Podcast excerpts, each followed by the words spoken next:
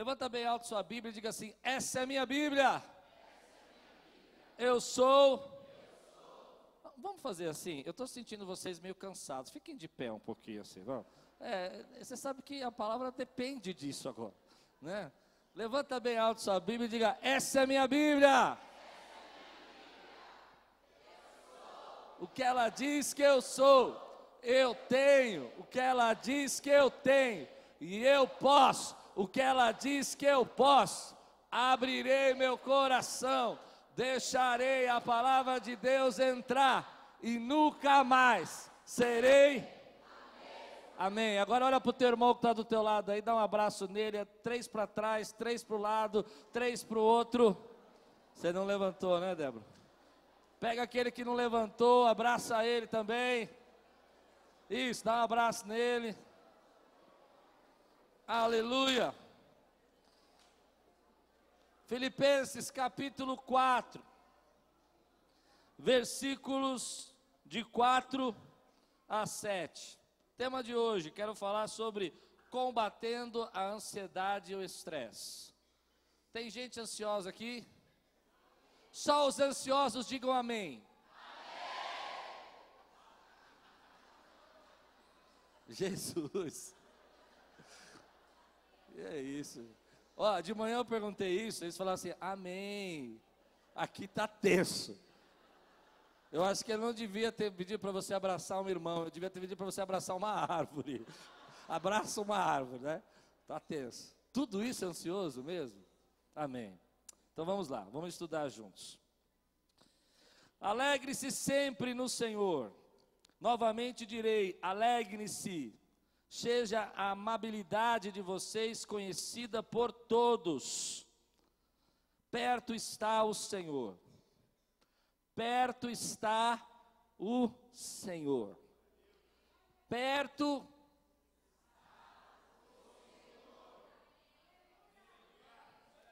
Não andem ansiosos por coisa alguma. Perto está Não andem ansiosos por coisa alguma. Perto está o Senhor. Não andem ansiosos por coisa alguma. Aleluia. Mas em tudo, pela oração e súplicas e com ação de graças, apresentem seus pedidos a Deus. E a paz de Deus, eu gosto dessa parte, irmão. E a paz de Deus que excede todo entendimento, guardará o coração e a mente de vocês em Cristo Jesus. Vamos orar. Senhor, fala conosco nessa noite, traz a tua palavra ao nosso coração. Permita, Senhor, que sejamos curados, edificados, tratados nessa noite, segundo o teu querer. Que possamos ter tempo de paz, de graça. Que seja uma noite agora, Senhor, de receber renovo e restauração, em nome de Jesus. Amém. Semana passada eu comecei uma série sobre emoções. Essa série ela começou lá atrás, quando eu falei sobre temperamentos dominantes analíticos, lembra disso? Quando eu falei sobre relacionamentos, e nos relacionamentos a gente encontra as dificuldades, a gente cria barreiras. E hoje eu quero falar, e comecei semana passada falando sobre emoções, falando sobre o estado emocional que determina como que você reage às situações. Se você está num estado emocional enfraquecido, qualquer problema te derruba, mas se você está num estado emocional fortalecido, você consegue então enfrentar as suas lutas, porque o que define as suas ações não é o problema, mas é as suas emoções e a maneira como você enxerga. E hoje eu quero aprofundar um pouco nisso, falando sobre esse ataque de ansiedade, a maneira como a gente enfrenta isso. Na Quírios, você aprende comigo já há bastante tempo. Se você não percebeu, você vai perceber. Nós ensinamos aqui a você viver bem, primeiro com Deus. Você precisa viver bem com Deus. Você precisa conhecer o Senhor. Em alguns lugares você recebe um jugo, outros lugares você recebe um distanciamento, um esfriar de coração. E na Quírios a gente quer que você viva bem com Deus. Que Deus possa se relacionar com você e você possa se relacionar com Deus. Depois a gente quer que você viva bem com a sua família, que você se relacione com sua família e ampliando isso com seus irmãos. Se relacione bem com seus irmãos na igreja, se relacione bem com sua esposa, sua casa, que você aprenda a viver bem. Amém, queridos? E por último, que você viva bem com você mesmo. Que você aprenda a se conhecer, a se tratar, às vezes, em alguns momentos, principalmente quando a gente fala de emoções, porque as suas emoções vão levar você a ter bons relacionamentos, e se você não se conhece, não conhece o seu temperamento, você vai começar a fazer coisas que não deveriam. E é interessante que nesse texto, o apóstolo Paulo ele começa a dizer assim que nós temos que nos alegrar. E na mesma que ele diz que nós temos que nos alegrar, ele diz que o Senhor está perto. E no mesmo momento que ele diz que o Senhor está perto e que nós temos que nos alegrar, ele diz que nós não podemos andar ansiosos. E uma das coisas mais comuns para o ser humano é estar preocupado. Nós não estamos nos preocupar com tudo. É interessante que do culto da manhã, por exemplo, quando dá mais ou menos umas onze e meia da manhã, eu começo a perceber o povo mais preocupado. A preocupação é o que nós vamos almoçar. Quando chegar umas oito e meia, vocês vão começar a pensar onde vocês vão comer, o que vocês vão comer. A gente se preocupa o tempo todo, a gente se preocupa como é que vai ser amanhã o nosso dia, a gente está o tempo todo procurando alguma coisa, parece que a nossa mente, ela fica procurando alguma coisa para estar se ocupando, se preocupando. E é, e é complicado isso, porque quando a gente não tem nada para se preocupar, a gente arruma os problemas dos outros. Não. Quando você não tem nada, a tua vida está tranquila, você começa a se preocupar com o problema da vizinha, o problema da irmã, da prima, da tia, coisas que você não tem muito a ver. Nós vivemos essa preocupação. E esse estado de ansiedade, esse estado de preocupação, tem deixado a gente em alerta eu digo assim, modo de defesa. O tempo todo você está ansioso, olhando para o lado, preocupado. E eu quero fazer uma pesquisa aqui. Eu vou ler algumas coisas, e se você tiver algumas delas, você vai dizer amém. Amém? Combinado? Cada uma dessas que eu falar, se você tem, você não pode, tem que ser 100% sincero.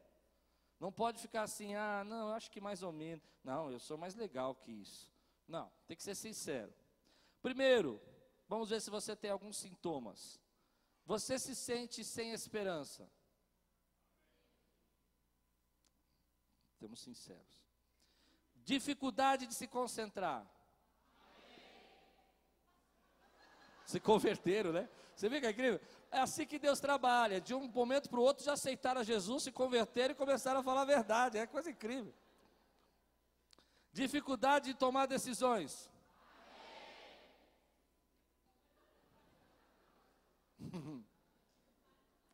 eu ia fazer uma brincadeira, mas não vou não. Eu, te, eu tenho que me cuidar com as brincadeiras. Você sabe que eu gosto de brincar, né? Vamos lá. Irritabilidade. Fica irritado fácil. É para glorificar de pé, igreja. Você sabe que eu, estou com esse negócio de ficar irritado fácil também. Tô, tô, eu já percebi isso. Estou tentando me tratar. O pessoal começa a falar muito. Sabe aquelas histórias que a pessoa repete cinco vezes, seis vezes? Me dá nos nervos aquilo. Eu falo, Jesus, você já falou, já falou. Mas eu sou pastor, então eu tenho que manter a linha, né? Aí eu fico assim. Hum. Os dedos do pé estão contraídos assim, ó, dedo do sapato. É. Essa aqui é para glorificar de pé, hein? Preparado ou não? Insônia. Eu estou me sentindo no pinel, pessoal. Vamos lá. Sentimento de vazio e solidão.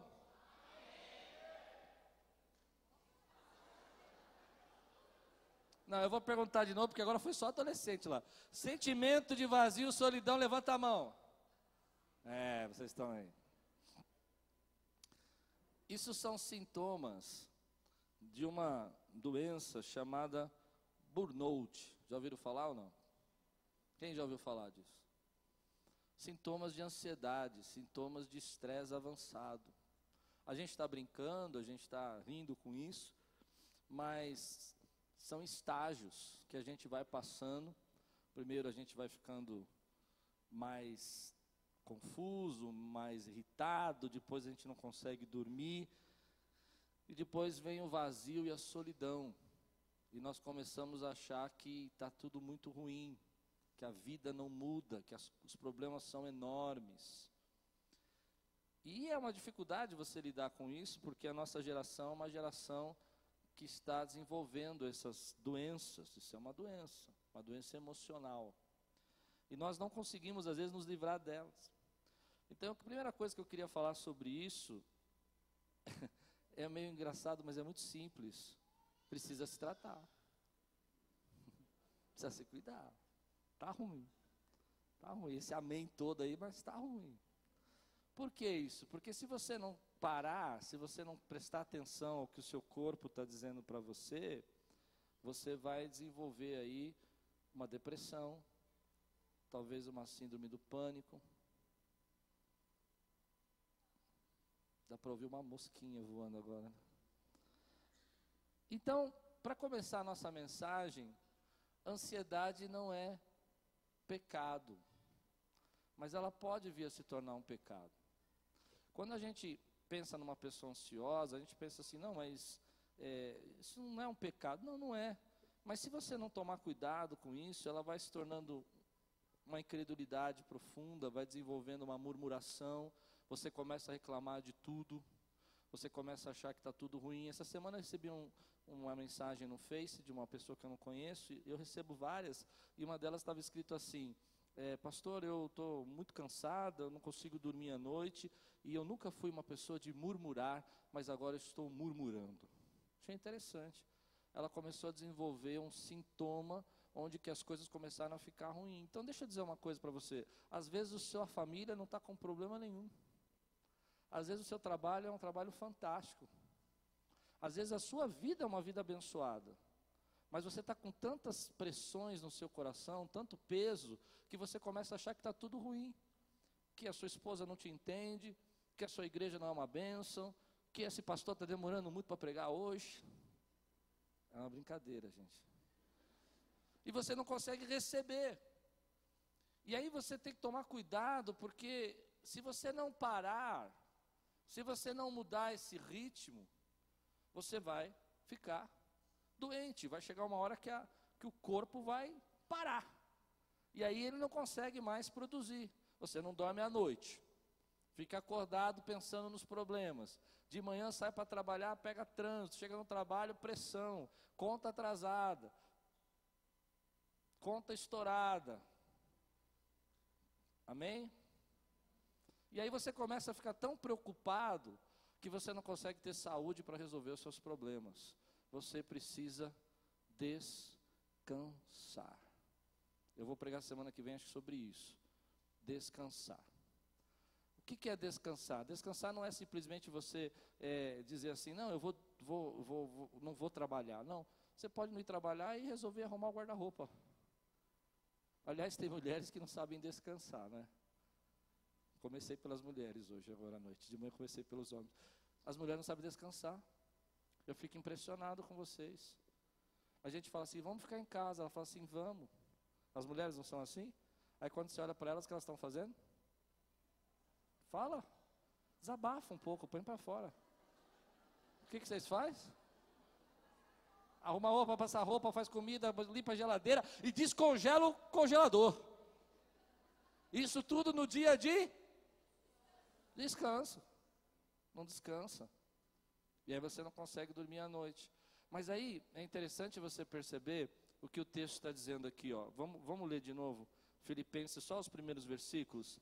Alegre-se sempre no Senhor. Novamente direi: alegre-se. Seja a amabilidade de vocês conhecidas por todos. Perto está o. Três coisas que a ansiedade acaba, ela destrói a sua visão. Primeiro, ela destrói a sua alegria. Pessoas ansiosas não conseguem se alegrar. Pessoas ansiosas não conseguem se alegrar no Senhor. Não conseguem ser agradecidos. Se você está muito ansioso, se você não consegue dormir à noite, se você está muito preocupado, a primeira coisa que acaba é a alegria. E vida sem alegria é terrível. Viver numa casa onde não tem alegria é muito difícil.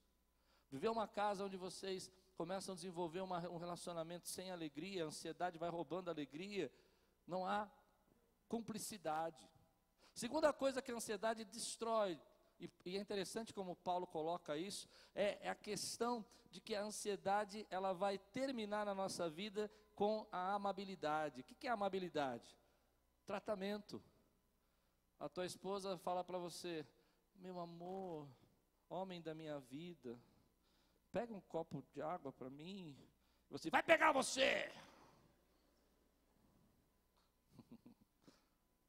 Você pensa que manda em mim aqui? Quem manda essa casa sou eu. Por quê? Nós não conseguimos, quando estamos irritados, tratar bem as pessoas. Na igreja você pode perceber, gente ansiosa, você fala assim, paz do Senhor, seja bem-vindo. Bem-vindo por quê? Já vai querer meu dízimo, tá já está falando. gente ansiosa. A amabilidade é esse, esse trato com as pessoas. A ansiedade vai tirar. Terceira coisa que a ansiedade tira da nossa consciência, tira da nossa vida, é entender que Deus está perto. Ele está com você. Meu irmão, Deus não está longe, Ele está perto. Ele está tão perto que ele habita dentro de você. Ele está tão perto que ele transborda na tua vida, meu irmão. Mas quando você está ansioso, você acha que está sozinho, você acha que depende tudo de você, você acha que os seus problemas são só seus. Ele está perto. Meu irmão, Ele é o guarda de Israel, aquele que não dorme e vigia sobre a sua vida, Ele é o teu sentinela, e se o Senhor não nos guarda, em vão vigia o sentinela, Ele está perto. Levante sua mão e diga assim: Deus está perto. Aleluia. Mas quando a gente está ansioso, quando a gente está estressado, a gente fica vulnerável.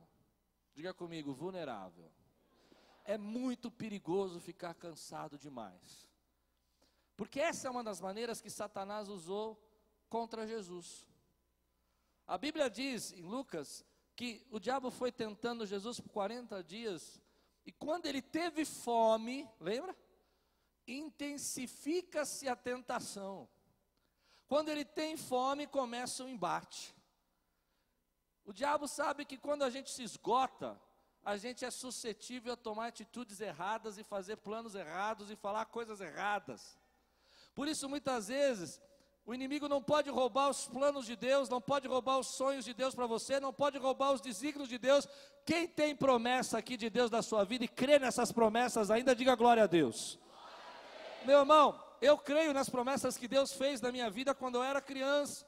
Algumas pessoas não conseguem entender que Deus fala conosco. Não importa, meu irmão, se você acredita, por exemplo, no sobrenatural ou não acredita, eu creio num Deus que fala desde a fundação do mundo e disse: haja luz e houve luz, e Ele continua falando comigo e com você. Mas como ele não pode impedir os planos de Deus para a sua vida, como ele não pode impedir os desígnios de Deus para a sua vida, ele vai cansar você, vai colocar você numa posição onde você não aguenta mais. E quando você não aguenta mais, você começa a olhar tudo ruim, família ruim, seus filhos são lindos, mas você não aguenta mais ele. Sua casa é abençoada, mas você não gosta mais de morar lá. Porque você está esgotado. Eu aprendi que quando eu fico esgotado, eu sou suscetível a tomar decisões erradas. Decisões que eu não me preparei para tomar. Por isso, muitas vezes a gente não percebe que esse esgotamento que a gente vive nos dias de hoje é uma forma da gente trazer problema para a nossa vida. Você precisa descansar. E mais que descansar, você precisa descobrir o que te traz energia, te traz alegria, o que te traz tristeza, o que te rouba energia.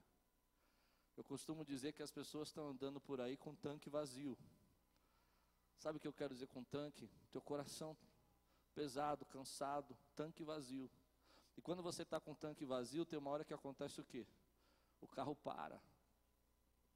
Então, olha que situação. O inimigo vem, começa a tentar Jesus, mas por 40 dias, diz o texto, que Jesus é, é tentado. E quando ele teve fome, intensifica. Quanta gente aqui acaba caindo no engano, acaba caindo no erro, tomando uma decisão que não deveria, falando uma coisa que não precisava falar, ofendendo gente que ama, porque está esgotado, está de tanque vazio. A pergunta que eu quero fazer para você, que você precisa responder isso, não agora, mas precisa ir para casa e responder: o que rouba a tua energia? O que está drenando você? Eu tenho umas coisas que me drenam, eu já descobri. Uma das coisas que me drenam é sério, é gente chata. Não drena? Sim ou não? Aqui naquilo só tem top. Assim. Eu gostei do glória a Deus, quem falou aí? Mas tem gente que, que drena a nossa energia. Vai falando com a gente aqueles problemas que não é nosso. Por isso a gente precisa descobrir o que, que é a nossa responsabilidade o que é problema que não tem muito a ver comigo. Porque eu vou entender que aquilo que é minha responsabilidade eu vou resolver. Mas aquilo que não é minha responsabilidade só está drenando a minha energia. Está tirando, está me deixando vulnerável, propício a tentações, propício a desânimo, propício a fazer coisas erradas. Eu faço uma lista de cinco coisas que drenam a minha energia. Primeiro é chegar aqui na igreja e precisar fazer obra e não ter recurso para fazer obra. E aí eu falo.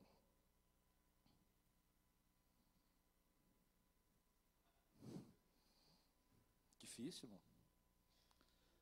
Segundo, como eu disse, aquela pessoa que você. Sabe aquela pessoa que quando você olha no WhatsApp, você fala: Meu Deus, ela lembrou de mim, ou ele lembrou de mim. Não tem essa pessoa? Dá até um friozinho na barriga. Você tem essa? Está roubando sua energia. Mas mais do que saber o que rouba a sua energia, você precisa saber o que te traz energia. Porque quando eu falo que você precisa descansar, não é só ficar em casa arrumando o guarda-roupa. É buscar coisas que vai trazer você num estado de novo emocional, onde você consegue fazer as coisas que você gosta de fazer. O que te traz energia? Eu estou falando dos meus para tentar ajudar você a achar os seus. Para mim, ler me traz energia. Mas Netflix não ajuda. Posso assistir três séries, num, fico em modo alfa, assim, modo, modo alienado. Mas ler me dá energia. Ouvir pregação me dá energia. Somente pregação boa. Falo, um dia eu vou pregar aqui nesse homem. Eu vou escutando, falo, oh, Jesus, me dá vontade de pregar. Se duvidar, eu começo a pregar junto com ele. é benção. Me dá energia.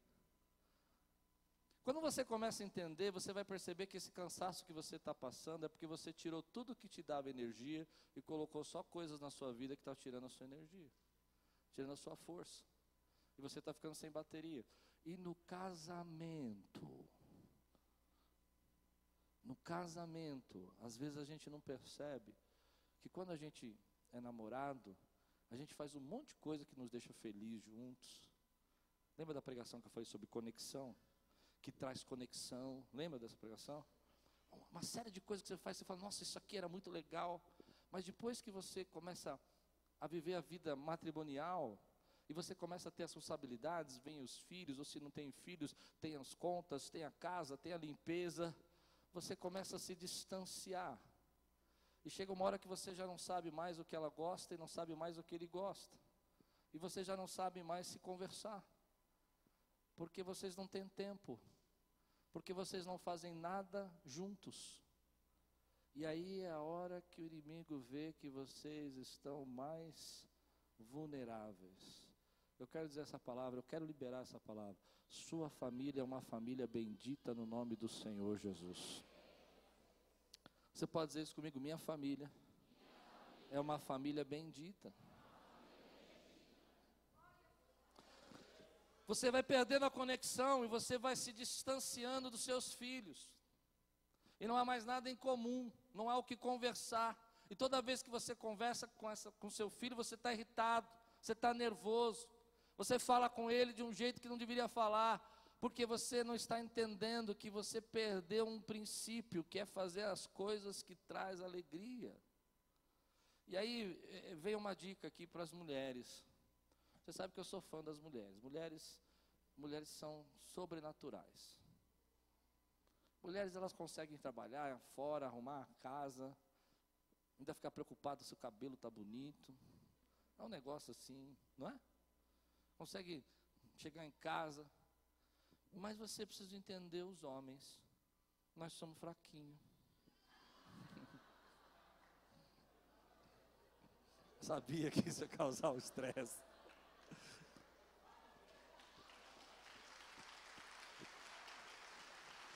A gente não aguenta. A gente não aguenta. Posso ouvir um amém, homens? Olha, tem homens que não vão nem dormir no quarto hoje. A gente não aguenta. Pronto, falei. Não participe, irmão, porque qualquer coisa os conselheiros aqui da igreja estão prontos, apostos no final do culto. Mas a mulher, a mulher, ela, ela precisa entender a gente. A gente quando senta, a gente A gente não senta para arrumar gaveta. A gente senta para. A mulher senta para arrumar as gavetas. Não é? Ela senta e ela fica olhando. Ela fica olhando. Ela viu controle, televisão, gaveta, hack. Daqui a pouco ela já está lá, mexendo no hack. Já está afastando a TV. E você só queria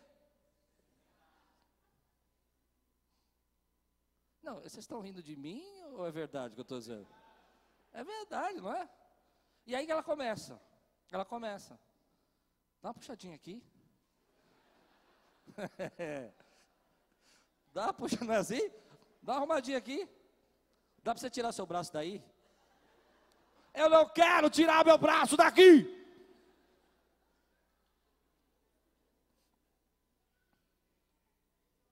E aí o que acontece?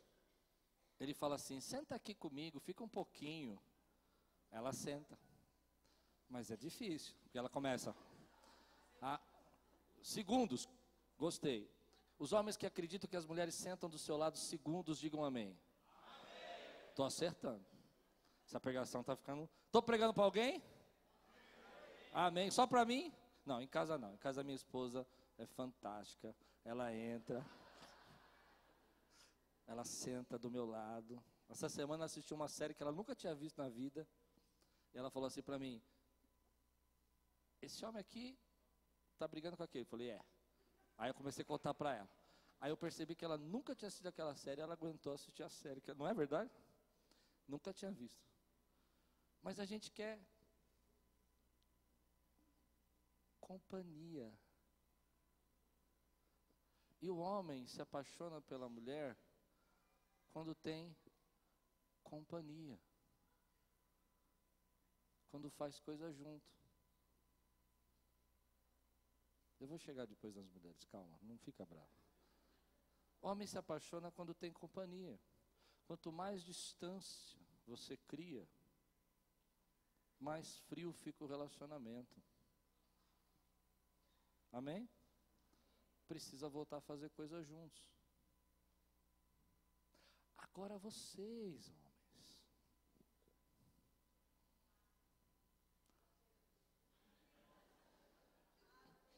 É hoje que eu perco uns três irmãos homens da igreja, vão sair do, da igreja.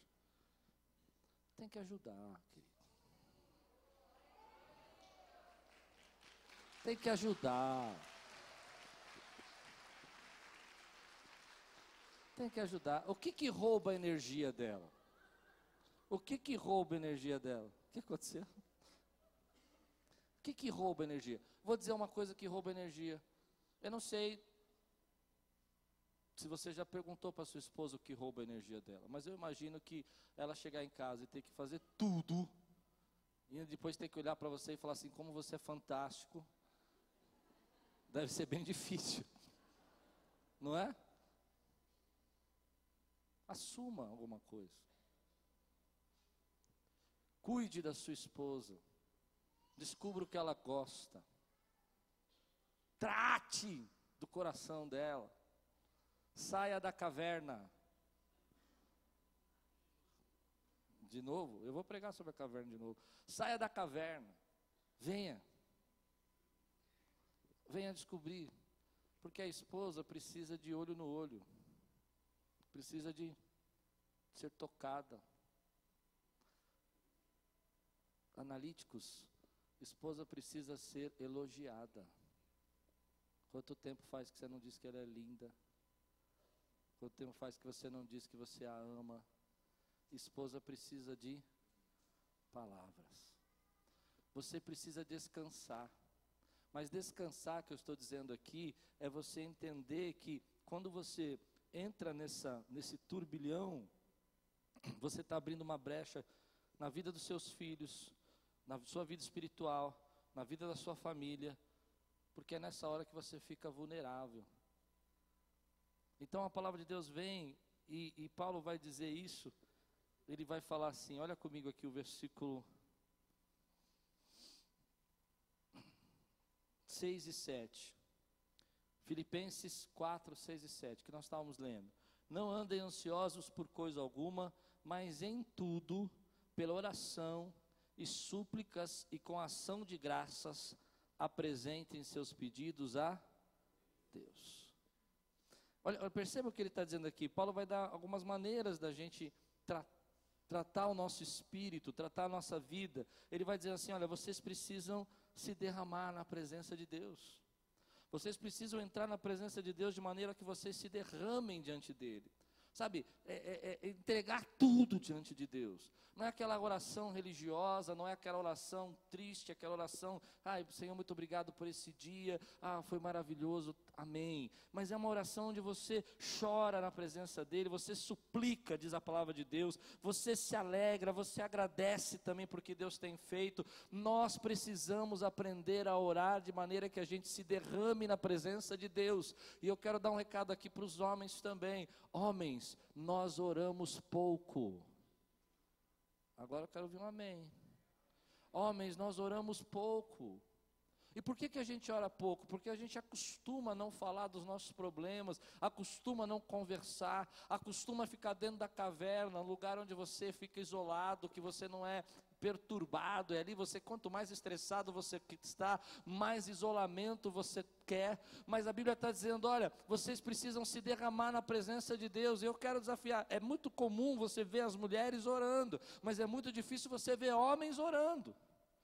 Por que isso? Porque a nossa natureza não é uma natureza de falar, nós queremos resolver os nossos problemas sozinhos. Eu vou dizer para você aqui no jejum como é que funciona. Se você vier aqui domingo que vem no jejum, você vai ver 70% do jejum são mulheres orando. Os outros 30% são homens que estão orando, que vieram pelo menos 20% obrigados pelas mulheres. E os outros são pastores. Não, você não entendeu. 30% são homens que vieram obrigados pelas mulheres. E ainda, os que não vieram obrigados são pastores. Então vieram meio que assim, sou pastor, tenho que estar aqui no jejum. Tal. Nós vamos aprender a orar. Orar, a Bíblia diz, orar é uma conexão com Deus, é esse momento que você se conecta com Ele, você começa a entregar tudo para Ele, falar tudo para Ele. Você precisa perceber, esse versículo ele está falando de uma maneira que eu acho é, não ande só por coisa alguma, mas em tudo, em tudo, pela oração. Ou seja, lance sobre eles, eu gosto da versão antiga, da, da versão revista atualizada, lance sobre ele toda a vossa ansiedade, lance sobre ele. Ou seja, aprenda a se derramar, Aprenda a se entregar e ter uma conexão tão profunda onde Deus vem. Aí vem a palavra de Deus e é essa parte que eu quero pregar para você essa noite, porque você começa a orar, você começa a se derramar na presença dele, você começa a falar com ele, você começa a desabafar com ele, você começa a entregar os seus problemas, a sua ansiedade, o seu nervosismo, a sua perturbação, a sua neura, a sua, a sua ira, tudo diante dele, e a paz de Deus, que excede todo entendimento, inunda Você precisa entender que Deus não trabalha na sua rotatividade, na sua ansiedade. Primeiro ele vai dizer: derrama tudo, lança tudo, e quando você tiver lançado tudo sobre ele, diz a Bíblia, a paz de Deus, a paz de Deus, a paz dele, não é sua paz, não se trata de você, não se trata dos seus problemas, se trata da presença dele. Quando você entende que a paz é dele, aliás, o texto está dizendo a paz de Deus, não é a sua, não é a minha. Às vezes as nossas situações não mudaram, os nossos problemas não mudaram. As nossas dificuldades continuam a mesma, mas você começa a se derramar na presença dele em oração. E quando nós começamos a orar, essa conexão invade o nosso coração. E aquele lugar onde você estava ansioso, aquele lugar cheio de problemas que você achava que estava vivendo, começa a ser inundado por uma paz que excede todo o teu entendimento. Você já viveu um momento da tua vida onde as pessoas olharam para você e disseram assim: como é que você pode estar em paz? Como que você pode estar em paz nessa situação? E você diz: é porque eu sinto dentro de mim a paz de Deus que excede todo entendimento. A paz vem dele. E ela vem invadindo o seu coração. Ela vem invadindo a sua vida, a sua ansiedade, a sua perturbação. Você chora, você se derrama na presença dEle, você lamenta os seus erros, você lamenta as coisas que você não queria ter feito e falado e falou, e de repente você começa a sentir a presença do Espírito Santo invadindo você, e se você já sentiu isso, diga glória a Deus, e ela começa a invadir o seu coração, ela começa a te levantar, te colocar de pé.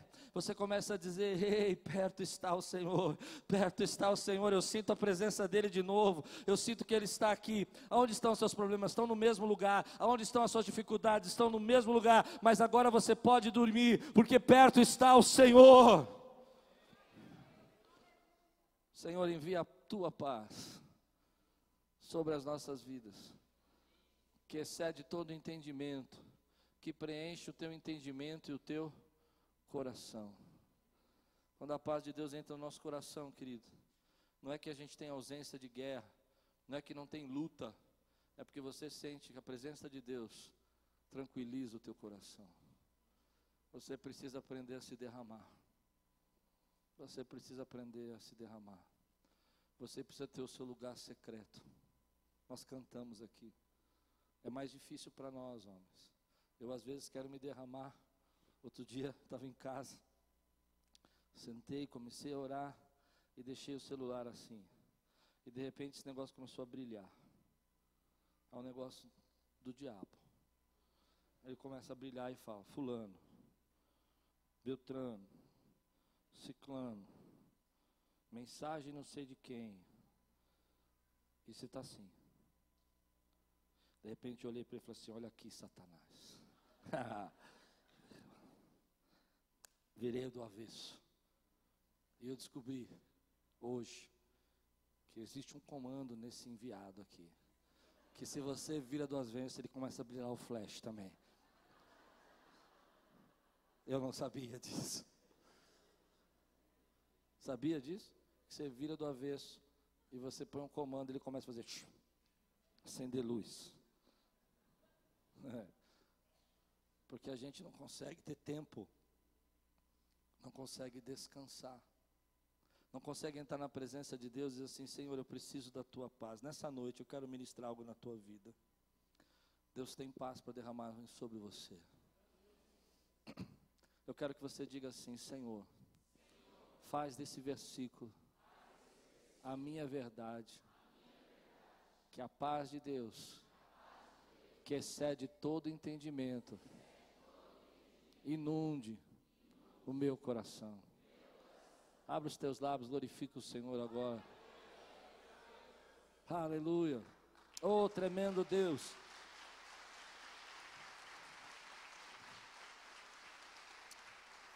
Quando a gente fica muito cansado, a gente fica suscetível. Nós começamos a nos preocupar demais. E principalmente perdemos a esperança. Você já perdeu a esperança? Perder a esperança é algo poderoso, irmão. Quando as pessoas perdem a esperança, eu acredito que não há o que você possa fazer. A vida delas não vai mudar enquanto elas não recuperar a esperança. O estado que elas entram de destruição, de tristeza pela perca da esperança, a maior porta de Deus na vida delas pode chegar e elas não vão entrar, porque elas não têm esperança. Se você não tiver esperança, você não sai de casa. Ou se você esperar só coisas ruins, aí você não sai de casa. Aquilo que você espera na tua vida, não espera de ficar parado, mas espera de esperançar, é aquilo que vai determinar para onde a tua vida está indo. Essa semana eu liguei para minha mãe, achei interessante, falei, mãe, vamos jantar, o Júnior está aqui, vamos jantar com ele. E minha mãe começou a dar as esperanças dela. Primeira esperança, sair à noite é muito perigoso. Eu não vou sair. Depois ela disse, falei, mãe, mas você está comigo, está com o Júnior, teus filhos estão com você. Amém? Super-homens. Ela disse, hum, nessa friagem, vou não, vou não. Eu aprendo muito com a minha mãe, sabia? Ela, não vou não. Eu falei, mãe, mas você vai entrar no meu carro, vai sair, vai entrar num restaurante, vai sair. Não tem friagem, mãe, é dois minutinhos. Hum, mas à noite, à noite é muito perigoso. e eu comecei a ficar triste. Eu comecei a imaginar assalto, eu gripado de novo, internação. o que, que você espera? Você quando está cansado, você não espera mudança, você não espera renovo, você não espera transformação.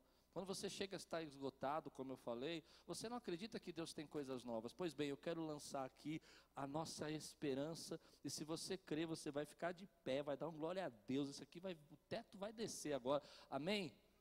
Eu espero que Aquiles, eu creio, não só espero, mas creio que Aquiles vai viver os dez melhores anos da vida dela. Quem espera da glória a Deus, querido? Quem espera da glória a Deus, meu irmão? Se você crê, eu espero que vai ser os melhores dez anos da sua família, da sua casa, da sua vida profissional, da sua vida familiar. Você vai viver os seus dez maiores anos ministeriais. Você vai viver os seus maiores dez anos de salvação, de conversão. Aqueles que creem dão glória a Deus aqui, meu irmão. Traga esperança. Eu quero perguntar para você o que você espera. Provérbios diz assim, fica de pé só um minuto que nós já vamos clamar aqui. Provérbios diz assim, a palavra de Deus diz assim, Provérbios 13, 12. A esperança que se retarda deixa o coração doente. Ou seja, tem gente aqui nessa igreja essa noite que está com o coração doente e não sabe por quê, porque a esperança está atrasada para ele, ou seja, ele acha que não vai acontecer. A esperança que se retarda deixa o coração doente. Mas eu quero ministrar algo na tua vida, meu irmão. Eu espero que nos próximos 10 anos os milagres que você esperou até agora comecem a acontecer um por um. Eu espero, meu irmão, que as promessas que Deus já fez nessa igreja, através de pregações de homens de Deus, de profetas, de pessoas que oraram nesse lugar, uma a uma se concretize, e eu não posso estar cansado, porque eu tenho que recebê-las todas. Você não entendeu? Você não pode estar cansado, porque você precisa receber todas elas. O diabo não vai roubá-las, o diabo não vai tirá-las da sua vida, ninguém vai poder impedir o que Deus prometeu, você não vai cair no engano, descanse nele. Aleluia! Quantos entendem que eu estou pregando aqui? Diga glória a Deus, meu irmão. Você perde a esperança. Fica cansado e perde a esperança, porque perde a esperança, fica vulnerável, fica vulnerável. Seus filhos que são lindos começam a dizer que não são mais. E começa a esquecer o que Deus planejou para a tua vida. Mas nessa noite, eu espero, eu tenho certeza, a minha esperança é que de domingo em domingo, Deus vai renovar a palavra dele na nossa vida. Ah, meu irmão, que domingo e domingo, ainda que você chegue aqui, arrastado, cansado, preocupado, vai vir a paz de Deus que excede todo entendimento, e ela vai vir sobre você, vai entrar dentro de você, e vai fortalecer sua vida. Aqueles que creem, digam grande glória a Deus aqui, meu irmão. O que, que você espera nos anos, ministérios vão ser levantados, pessoas vão ser salvas, pessoas vão se alinhar com o propósito de Deus, jovens vão ser transformados. É isso. Eu não posso, nem você, querido, pode estar cansado, porque se você estiver cansado, quando vier a revelação, quando vier a palavra, quem entende isso que eu estou pregando agora, porque é muito profundo, é espiritual. Quando vier a revelação, quando vier a palavra, quando vier o propósito, quando vier o momento, o tempo, o time de Deus, você tem que estar pronto. Você tem que estar pronto. Você tem que dizer: Eis-me aqui, Senhor, envia-me a mim, eu estou pronto. Não tem gigantes, não tem batalha. O Senhor renova as minhas forças porque os que esperam no Senhor subirão com asas como águia, correrão e não se cansarão, caminharão e não se fatigarão. E é você que espera no Senhor, que é renovado nessa noite. Eu quero ouvir aqui um brado nessa igreja, meu irmão, de gente renovada que espera o melhor de Deus. Aleluia! Aleluia! Aleluia! Sente, quero pregar. A Bíblia diz, abra comigo para terminar. 1 Reis, capítulo 19. Essa é uma das histórias que a gente precisa entender. Precisa compreender essa história de forma espiritual. Versículo 3 a 8. Elias teve medo e fugiu para salvar a vida. Vou demorar um pouquinho ainda, tá? Em Berseba de Judá, ele deixou o seu servo e entrou no deserto, a caminho de um dia. Deixa eu explicar. Elias enfrentou os profetas de Baal. Eu, eu creio nisso que eu vou dizer para você. Quando ele enfrentou os profetas de Baal, ele estava enfrentando uma potestade. Eu, eu, não vou falar muito sobre isso, mas quem, quem conhece sobre batalha espiritual vai entender. Havia uma potestade dominando Israel por meio de Jezabel. Elias vai e confronta essa potestade. Amém? É uma grande batalha, eles se cortam o dia inteiro, eles começam a tentar clamar, e Elias põe água no altar, clama, vem o fogo, e aí o, o povo de Israel extermina os profetas, limpa a cidade daquela, limpa a nação daquela idolatria, é quebrada uma potestade, e eu entendo o que ele está passando. Jezabel se levanta e diz assim: Que aconteça comigo uma desgraça se amanhã, nessa hora, você, profeta, não tiver morto. Elias está esgotado. Esgotado também espiritualmente. E ele foge. E note o texto. Ele fugiu para salvar a sua vida. Em Bersaba ele, ele deixou o seu servo e entrou no deserto, caminhando um. Não, você precisa entender isso. Caminhando um ela disse que se amanhã, essa hora, ele não tivesse morto. E o que ela profetizou não se cumpriu porque ele caminhou um dia. Estava livre. Estava livre. Mas quando a gente está esgotado, a gente não percebe que Deus já começou a operar, que você já está livre, que os planos de Deus já chegou, que você não tem que ir para outro lugar, você não tem que fazer nada, já está livre. Então ele olha para isso e diz assim: chegou a um pé de, de esta, sentou-se debaixo dele e orou pedindo a. Se ele queria morrer, por que, que ele não foi para Jezabel? Não, você precisa entender. Se ele queria morrer, por que, que ele fugiu de Jezabel? Ele quer morrer, vai para Jezabel. Depois que ele está livre, ele fala: Me mata, Senhor. Porque ele está esgotado. E quando a gente está esgotado, a gente é vulnerável. Então diz a palavra de Deus: Já tive o bastante, Senhor. Você já disse isso alguma vez? Eu tenho certeza que eu vou falar aqui. Tem gente aqui nessa igreja que essa semana orou assim: Senhor, já tive, já tive o bastante. Mas Deus está dizendo para você: Ei, eu já te dei o livramento, já passou um dia e você não percebeu que eu já comecei a operar na tua vida. E aí diz a palavra: Tira a minha vida, não sou melhor do que os meus antepassados.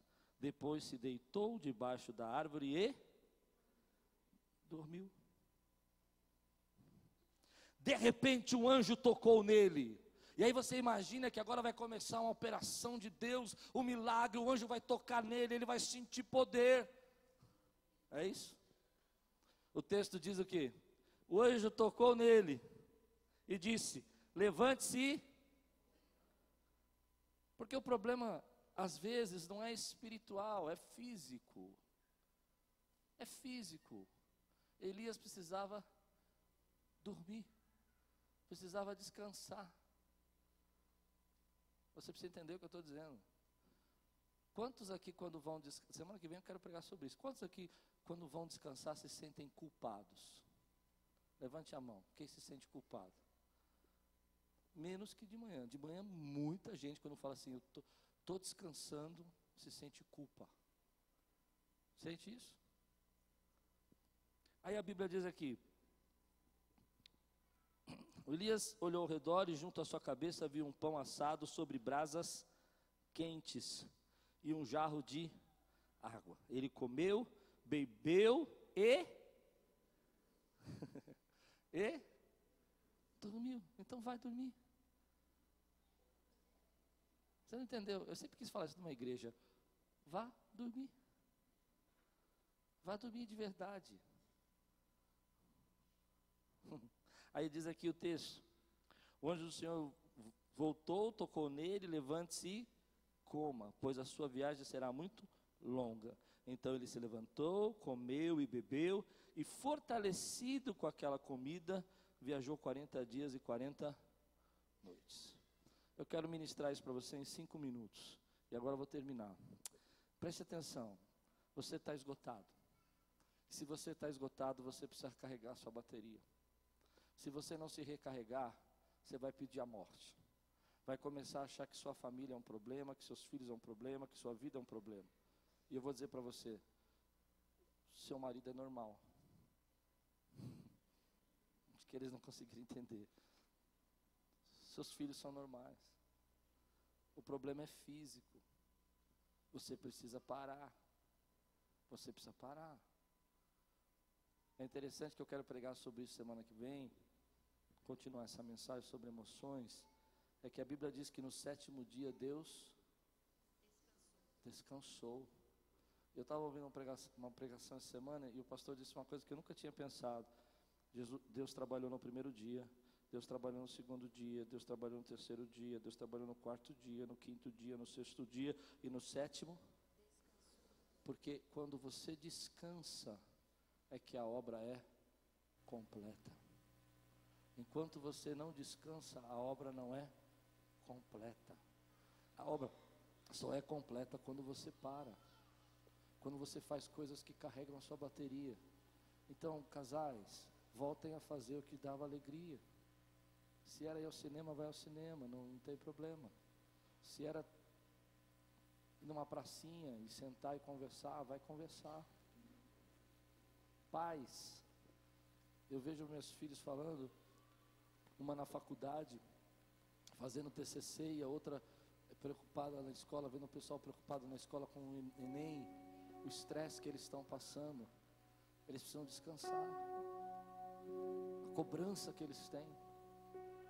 E quando você começa a parar um pouquinho, dá um tempo, a criatividade volta, os planos começam a aparecer, as saídas começam a surgir na sua vida. Os projetos que você que você não conseguia ver como resolver, é no descanso que Deus vai falar com você. É nessa hora que você está tranquilo, que você se derramou na presença dEle e a paz de Deus invadiu seu coração. É nessa hora que Deus pode falar para você: Ei, os meus pensamentos são maiores que os seus você não conhece os meus planos, mas agora você está pronto para ouvir os meus planos.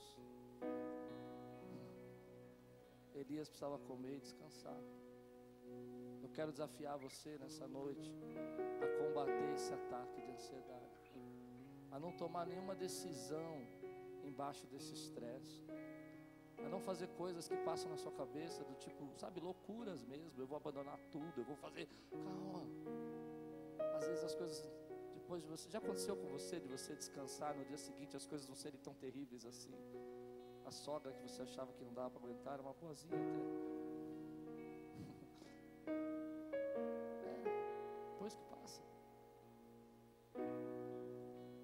nessa noite, querido, eu quero que essa pregação não toque seu intelecto, mas toque seu coração. Eu quero que essa pregação seja um ato profético de paz de Deus invadindo você, porque perto está o Senhor. Você recebe essa palavra hoje da sua vida, meu irmão?